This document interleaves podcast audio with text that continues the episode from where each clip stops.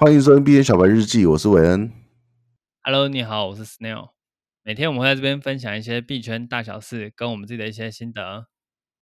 Snail，我们这周开始讲交易系统的培养，然后上一集讲了左侧跟右侧交易，还讲了时间周期跟跟这个维持一致性的一个重要性。这一集讲什么？这一集就再带大家认识一点点系统，因为其实有一些系统它比较不会被写在书上。OK，那我们就对，我们就你在哪里听到的？如果它没有被写在书上，这个经验呢？OK OK，呃，多多看就会发现有还有这种规则，我觉得还蛮不错的，所以就顺便也放上来跟大家做分享。嗯，请说。我们先从比较基础的开始讲起，就是靠感觉开单这件事情。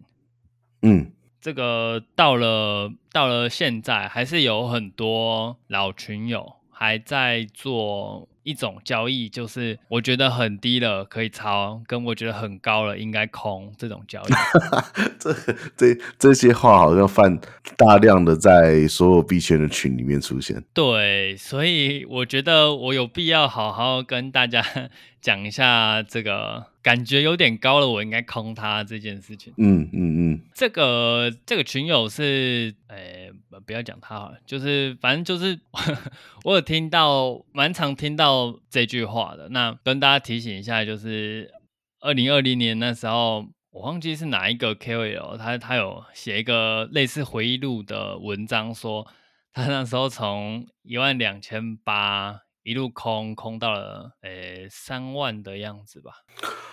哇，好惨哦！他他也他也真的是见证了这个历历史。对，一一路都吃下来了。对，只是他吃的是 另外一边就对了。对啊，好惨！而且他他一直在凹单。他好像是止损之后看到新的高点又空。哦，止损之后，然后又觉得就是够高了，可以开始空了，这种感觉。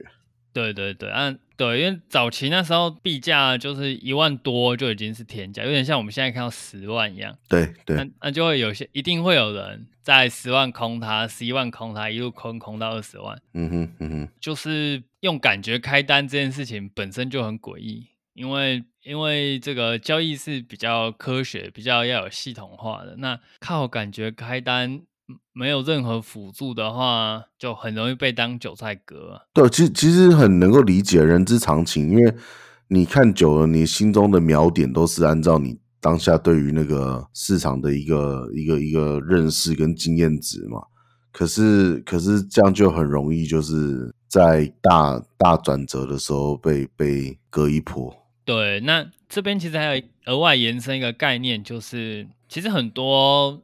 很多 KOL 是不做空的，嗯，那即使现在普遍认为是一个小牛市，哎，小熊市，就是一个下降周期，嗯、大家他们还是不敢空这个比特币，嗯，那原因就是因为他们都是经历过上一波牛市的这个 KOL，因为他们我懂，我我猜 都受过伤啊，嗯，所以他们不不做长线空单，他们。空单都是短线拿着的，了解。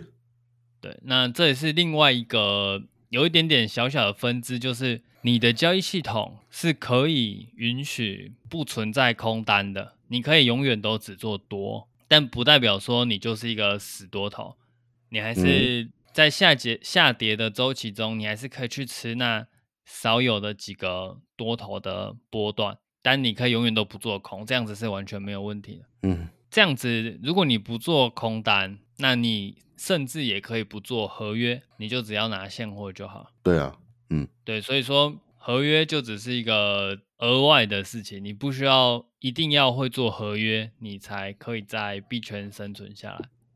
对啊，不做合约最大的差异只是你不能开杠杆吧？对，而且我觉得不做合约你可以活比较久了，因为 对，OK，合约亏钱的几率跟亏钱的数字，其实很多时候是远远超过大家的想象。也就是因为杠杆的原因吧？对啊，对啊，对啊，就是杠杆。因为你合约怎么可能没有杠杆？对啊，不玩杠杆玩合约干嘛？对啊，就是所以合约跟做空这两件事情，你是可以完全不碰的。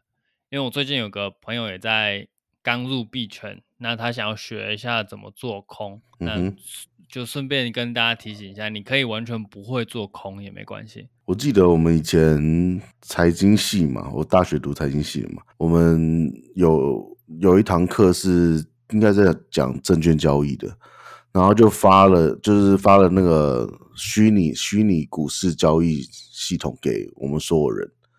嗯、那当期有一个成绩加分，就是你你从就是一千万的这个交易本金虚拟的，然后交易到。学期末的时候，还就是有没有赚？那时候都是很凭感觉，感觉高了然后卖，然后感觉低了你就买。那在小波动、小波动的期间，你都都几乎会赚，因为大家都是这样去想的嘛。其实我记得那时候就在期末考的时候，有一个大大跌，就是指数有大跳水，然后所有人就是都被坑了一波。我那时候，我那时候刚好是因为期末考的时候在那个。考前抱佛脚，然后没有登入系统，逃逃过一劫。这就跟你说的那个，如果都是凭感觉，感觉高了或低了去开单的话，一一定迟早迟早被被坑一样。对，而且其实很多人在学的斐波那契这个指标，它就是专门宰散户的，它的里面的数字都是最容易散户在凭感觉的时候会买或者会卖的点。我懂。对，所以 所以还在靠感觉开单的你们，你们要想一件事情，就是有一个指标，有一个系统，大家都很喜欢坑你的。对，它就是专门设计出来坑你的，然后你还还敢靠感觉去开关单，那真的是非常的有勇气。对，总要有人贡献，总要有人成为燃料嘛，对不对？对，所以，所以我们有时候靠感觉，你顶你你至少要参考一下资金费率，好吧？正的时候你开空单还 OK，啊，负的时候你开多单也勉勉强强，类似那种感觉了。嗯嗯嗯，对，反反正靠感觉开单，你不如多参考一个资金费率。OK，虽然也还是很不好啊，不过勉勉强强。这算这算什么？这算风险管理吗？还是这算这算交易的一个心态管理？这个还在认识我们的整个系统是不是？对对对，因为有些人的系统就是他的感觉。嗯哼。那我我带大家认识一下这个系统。刚刚已经有人在专门破解你这个系统，那建议是完全摒除掉靠感觉做单这件事情。啊，你也是苦口婆心的花了一集在讲靠感觉。我们这一集还有要分享其他的重点吗？有，我们。再多一个，因为我刚刚开始是说有一些比较神奇的可以纳入交易系统的，那书上没有的。对，那那靠感觉书上应该都会有啦。那我我主要想要讲的不是靠感觉，主要讲讲是睡前要不要把关把单子关掉这件事情。对，这个我也这个我也时常听到。那你觉得嘞？这个就看个人了，因为。睡前关单这件事情，书上没有讲，就是因为这个书大部分都是股市，那股市古时候晚上是不会交易的，嗯，除非美股。对，到现在台股的晚上也是不交易的嘛。对啊，所以说以前的书就不会有这个问题。那我们大部分在读的书都是一两百年前写的，所以书里面自然就不会讲到这些事情。嗯哼。那睡前关不关单这件事情是这样，因为你在睡觉的时候，你通常睡就是至少要睡四个小时嘛。那这四个小时就可以让一根四小时的 K 棒长出来。对。那你如果做四小时交易，你是不是就会有一根新的 K 棒？你是没有看到的。对啊。那这样子，你有可能就会错失一个跑路的机会。嗯。那更不用说你是做更小时间周期，例如说一小时线、十五分钟线的这种东西，你。你如果要在睡觉的时候把你的单子留着，那它爆掉的几率就非常非常高。可以理解。对，所以有有人是会关单，有人是不关单。那关单的好处就是你的收益就可以停在你还可以控制的情况下，你的亏损也是。嗯哼。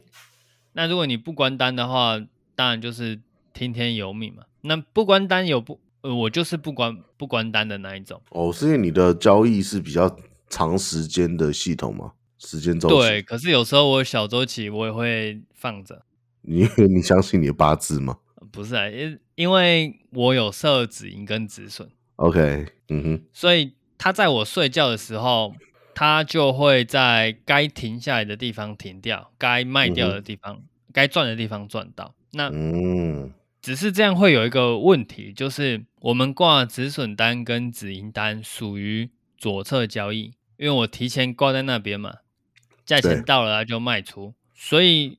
大家要留意一下，就是你这单是不是右侧交易？如果是右侧交易，那你设止盈止损就会变左侧交易。那这样子的关系是什么？这样子的关系就是你的开单依据是明明是左侧，哎，明明是右侧的，但是你的关单依据竟然是左侧，就会造成我们第一点说的，你的交易系统的左右侧你还没有决定好。OK，因为理论上你的右侧交易的关单依据应该是到达了你的目标，对，到达你目标才关单。可是你现在是变成呃，它到了你的预期的一个点，你就把它关掉，因为止损嘛，所以就变左右混淆，你可能会少赚到右侧原本你应该会到的一个目标。对，然后你有可能因为一根插针，然后平白的损失了你的一个仓位。啊，也是啦，一根针下来，你全部止盈止损全部都会打到。对，所以这个睡前关不关单这件事情，其实大家可以列入你的交易系统的考量，就是你睡前到底要不要把单关掉。嗯，就是额外跟大家分享这个观点，因为这件我相信书上是不会有。嗯哼，嗯哼，对，那我们这一集就先到这边，感谢你的收听，我们明天再见，拜拜。拜拜。